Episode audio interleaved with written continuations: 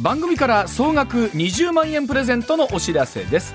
MBS ラジオ上泉雄一のエーナーでは6月12日月曜から16日金曜まで毎日お二人合計10人に現金2万円をプレゼント。こちらはラジオとラジコでお聞きの方限定の企画です。詳しくは6月12日月曜から16日金曜まで。ラジオかラジコで。MBS ラジオ上泉雄一のエーナーをチェックしてください。朝6時スタートです。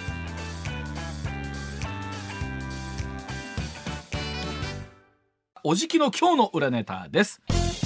さあこの時間は須田慎一郎さんの裏ネタの方のコーナーでございますがでは早速須田さんにお願いをいたします。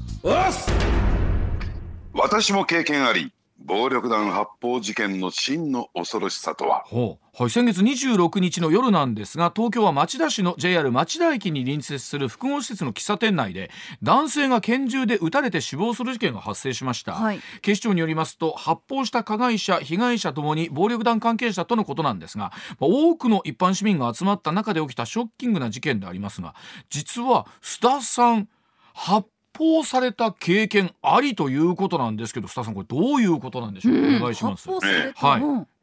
え発砲したじゃないですよ。発砲された方ですよね。はいはい、間違いないようにしていただきたいんですが、はい。はい、えー、こんな事件があったのご記憶ありますかね？はい、1997年8月にですね、うん、あの新神戸の駅前のホテルで、はいうんうん、えー、山口組ナンバー2のですね、匠若頭が同じ山口組の中野会組員によって、えー、発砲して殺害されるという事件があれもあの一般市民の方巻き込まれましたよね喫茶店内で。そうですね。あのここでちょっと注意していただきたいのは、そういう発砲事件に巻き込まれたら絶対動くなってことなんですよ。動くものに対して発砲してる人間は、えー、撃ってきますから、まあ動くなと言ってもなかなかねそういうわけにいかないんですよね。にいたら怖いと思いますけどね。はい。でその後ですね、まあこれこれについてはですね、当時長野会はえー、一貫して否定していたんですね、その犯行を。でそこでですね私あの「週刊文春」というね週刊誌がありまして、はい、えー、そこの編集長から命じられましてね、えー、その中野会のトップ中野、ね、太郎組長のですね、会長のインタビューを取れっていう言命が下りましてですね、うん、そんなの取るのかっていうところで、うん、まああのなかなかですね窓口がなかったんですがようやくたどり着いて、えー、お前一人須田一人で来るんだったら、うん、えー、自宅でインタビューに答えてもいいっていうことになったんですよ。うんでそこで、まあ、あの行くことになりましてね一人で行くことになって大阪駅前第一ビルだったかな、うん、の前に朝立っとけと、うん、でそこに迎えに行くからっていうことで立ってるとですね、うん、えー、スーッと黒塗りの自動車が3台バッと止まりましてですねその真ん中の車両、うん、えー、まあ社名言ってるのがベンツだったんですけども、これに乗れって乗ったわけですよ。でどんどんどんどん、えー、車は走っていくんですけれども、あのー、寝屋川辺りだったかな、えー、のところでえー、なんか追い、えー、バイクが追い抜いていったんですねその脇を、うん、そしたらでその時にですねカンって音がするんですよ。うん、ね、でその時は全然ねあのあの気が付かなかったんですが、うん、隣に乗ってた人がですね、うん、えー、前後の車どちらかに連電話をかけて、どうも撃たれたみたいだって言うんですよ。あ、缶が。うんでえ撃たれたどういうことですか?」いや今ねあの抜いてったやつが発砲したっていうわけですよ、拳銃撃ってったってわけですよ。ね、で慌てたわけです私。ね、うん、もうびっくりしましたね。その人生で最初の経験ですからね「うん、大丈夫ですか?」いや大丈夫大丈夫、この車はエリツィン大統領が当時ね、エリツィンロシア大統領乗っている車と同じタイプの7,000万円する車だと。で、えー、ドアには鉄板が入ってるし、えー、窓ガラスはこう3センチ、うん、3センチぐらいあるのかな、え防弾ガラスになっているから機関銃でダダダダダって撃たれても全然びくともしない、いやそのシチュエーションが俺は嫌だって言ったんですよ、ね、そうですね。そうですけどもちなみにその缶っていうのはどのレベルの缶ですか？例えばほらあの車とかでもなんか石が当たるとかあるじゃないですか羽って。ねねうん。なんかあれなんか当たったみたいな。それともガンまではいかないんだけども、うん、それに近い音でしたね。はあ、衝撃とかは？そその全然なかったです。はあ、すごいな。バイクに乗りながら片手で撃たれたってことなんですよね。そんなことあるんですね、現実ね。のようですね。変な言い方ですけど、その人らは慣れっこみたいな感じやったんですか？そうですね。まああの言ってみればですね、その、えー、組織と組織でね、えー、構想している時のその発砲事件というのは言ってみれば喧嘩だっていうわけですよ。うんうん。ね、で相手のね戦意を削いで戦闘能力を奪ったりするための喧嘩なんだから、うん、まあ言ってみれば素手あの素手でね相手を殴るとか刃物で刺すとかっていうのと同じレベルで彼らは考えてるわけなんですよ。でただそういった意味で言うと相手の戦闘能力を奪う上で一番その有力なというか、うん、えー、ねえー、決定的な手段ですから、うん、そういった意味で言うとその拳銃を使うというのに躊躇はないですね。えー。ただ、まあ、今回のですね町田で起こったケースというのは、うん、その組織と組織の間の抗争事件でありませんから、うん、これについてはですね非常にこう冷淡なつまり個人的な金銭のトラブルで起こった発砲事件ですから、うん、そういったものに対しては非常にですね冷淡な対応を取ってますね。うん、ただこの組織でやりますとね例えば発砲した側が例えば相手を、えーね、大怪我させた殺してしまったなんてことになると、相当長期のえーね、懲役に、ね、行くわけなんですよ。でそうすると組織は何やるかっていうとここ最近ですとやっぱり山口君のケースで言いますとね、うん、やっぱりその残された家族のその面倒金銭的な面倒を見るっていうね、うん、えー、ことをやるんですよ。そうしないとなかなかそういう鉄砲玉といったりですかね、うん、えー、そういう構想に参加する組員がいなくなりますからね、お前が、ね、組織のために働いてくれたならば、えー、まあ言って家族の面倒は見るっていうのが大前提になってる、相当なお金がかかるんですよそうなると。そうですねででそうするとやっぱりそこは費用対効果でもってね、うん、その発砲すること拳銃を使うことあるいは、ね、そういった相手と抗争することによって得られるメリットと、うん、失ってしまうロスでかかってしまう金銭的コストこれを天秤にかけて、うん、で得なのか損なのかという非常に合理的な頭にカーッと血が乗ってバーンなんて打つなんてことはなくてですね。まあ、そこは非常にこう冷静な計算が働いてるようですね。うん、とはいえ、まあ、さっき須田さんおっしゃったようにですねその街中でということになってくるといつ我々も何時という話もあったりするんですけれども、とはいえその須田さんね今回街中もそうなんですけど街中でしょ、えー、はい。であの、はい、なんかまあ流れ玉みたいなものがですよ、うん、これ当然我々巻き込まれたかもしれませんしあの正直それをもし間近で見てると相当あの心のケアというかね、うん、あのショッキングだと思うんですよね、もう命もちろんなんですけれども。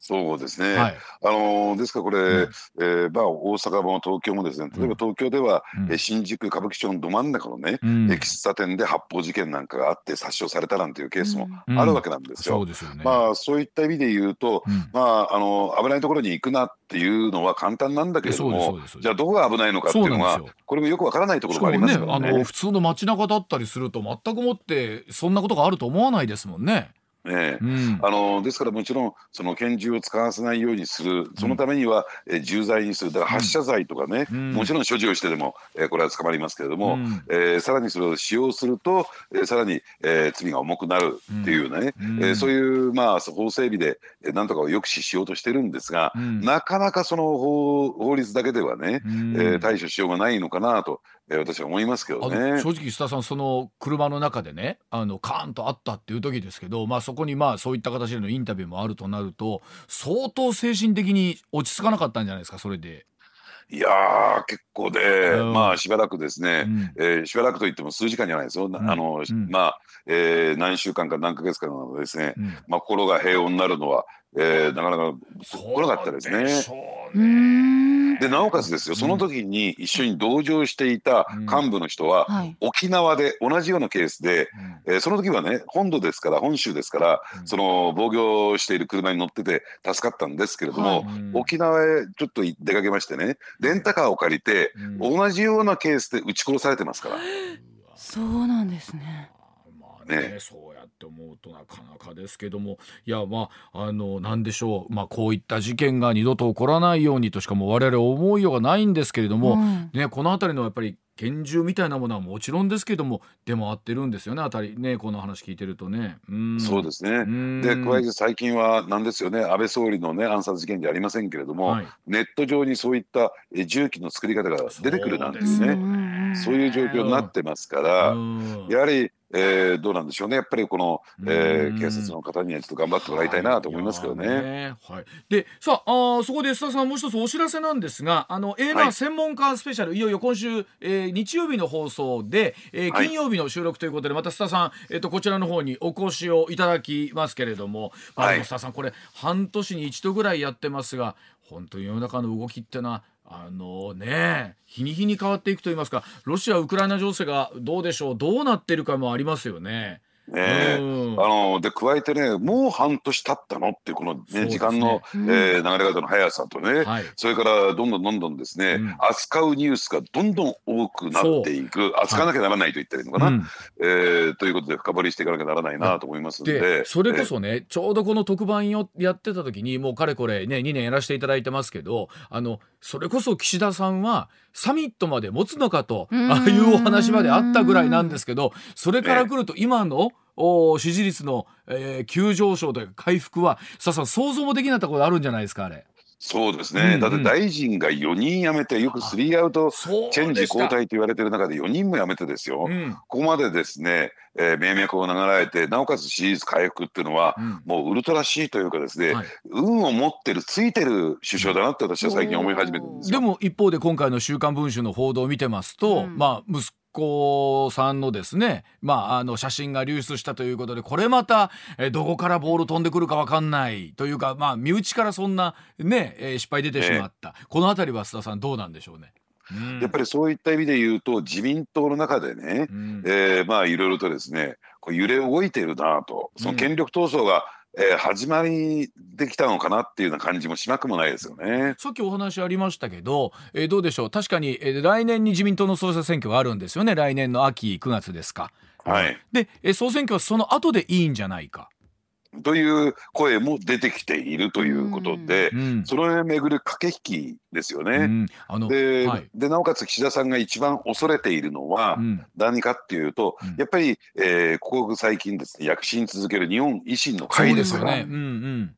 で一方で野党第一党の立憲民主党も眼中ないですから、うん、えー、そういった点で言うと、えー、与党だけじゃなくて、ね、自民党の中だけじゃなくて、うん、野党の方の攻防も野党第一党の座をめぐっての攻防もです、ね、激しくなってくるのかなということで、うん、まあ次のですね収録はもう盛りだくさんになってくるんじゃないかな。盛りだくさんですあそれこそ大阪兵庫の選挙区もあの公明党のね、えー、選挙区にも立てるっていうことですもんね維新の会はね。まあ、それをどの程度やってくるのかね、ねやっぱり上昇関西は落城するなのか、それとも持ちこたえるのかっていうところもね、これ、注目ポイントだと思いますけどね、まあ、選挙あるなしによって、選挙区、ずいぶん変わってくるとあると思います、須田さん、では、あさっての、えー、ごめんなさい、明日の収録も楽しみにしておりますので、引き続きどうぞよろしくお願いします。はい、ありがとうございました。はい、そうなんです。あの、エナー専門家スペシャル、さあ、上半期振り返りたいと思います。日曜日の放送でございますが、同じく YouTube での動画もございますので、お楽しみにいただきたいと思います。はい